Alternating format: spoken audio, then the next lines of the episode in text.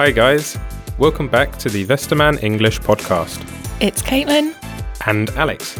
and in this episode, we're going to talk about something you might have heard of algorithms.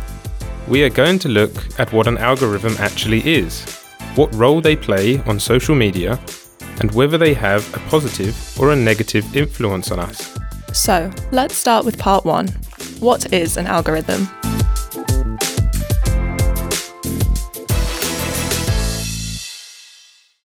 So, an algorithm sounds like a very technical and complicated thing.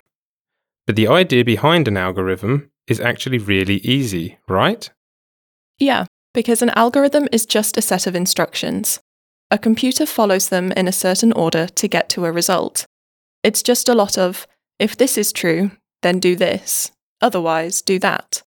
It's like following a recipe. You follow the instructions to get a meal at the end.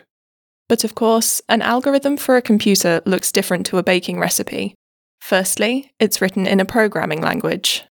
Right, and don't forget, a computer can't think by itself. There are rules for programmers that they have to follow. For example, the algorithm must have a beginning and an end, and all the steps and instructions must be clear. So, you couldn't tell a computer to just paint a picture, because a computer doesn't know how to do that, right? Exactly. It doesn't know what a picture is, so of course, it can't just paint one. Instead, you could say, make a black line from point A to point B, then make a blue line from point B to point C, and so on. And one algorithm can consist of thousands of those instructions. And usually, a computer can do them a lot faster than humans ever could. Part 2 Social Media Algorithms.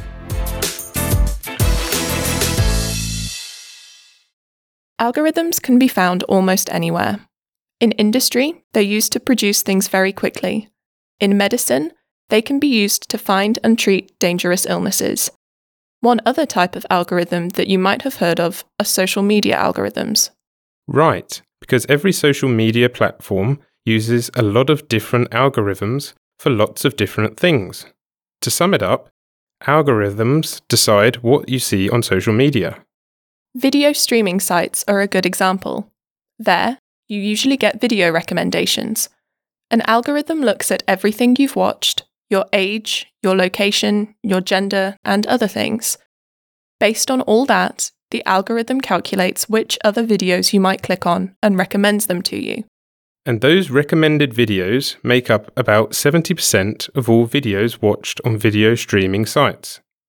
Music streaming services have very similar algorithms. Based on what music you listen to and what other people with a similar taste listen to, they can recommend new music to you. Even when you search for something, an algorithm chooses the results.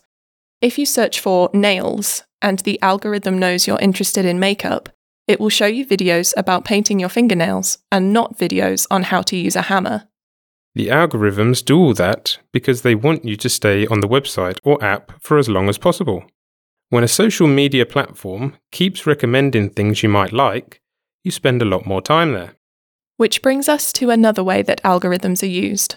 They choose ads that you see on social media, and not just on streaming websites, but on basically any social media platform. Right, because the algorithms have collected lots of information about you. If the algorithm knows you're interested in sports, it will probably show you ads about sports clothes. The more ads you click, the more money the social media platform makes.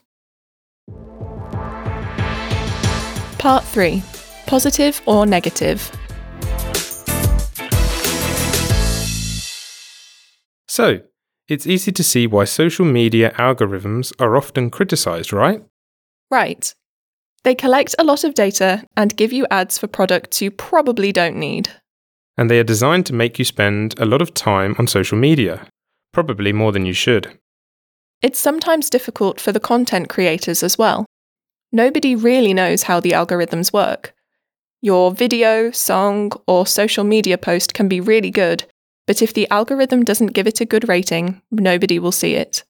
But to be fair, there are also positive aspects about those algorithms, not only in industry, but also when it comes to discovering new music, films, and TV shows. Algorithms can recommend things to you that people with a similar taste enjoy. Yeah, especially when it comes to music. I've gotten to know a lot of songs that I would never have heard of without the algorithms. So maybe the question isn't whether algorithms are good or bad, but rather what they're used for. Over to you.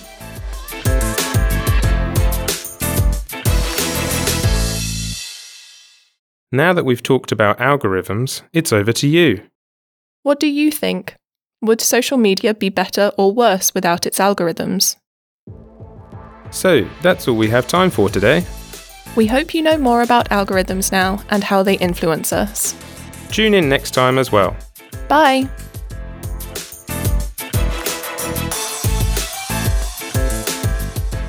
Teachers can find a free worksheet and a transcript of this episode at www.westermann.de/english. Make sure to learn more about our English textbooks and our free materials for your English lessons. The Westermann English podcast is produced by Thomas Goodchen. The speakers in this episode are Caitlin Ayres and Alex Pavley. Music by AudioHub.com.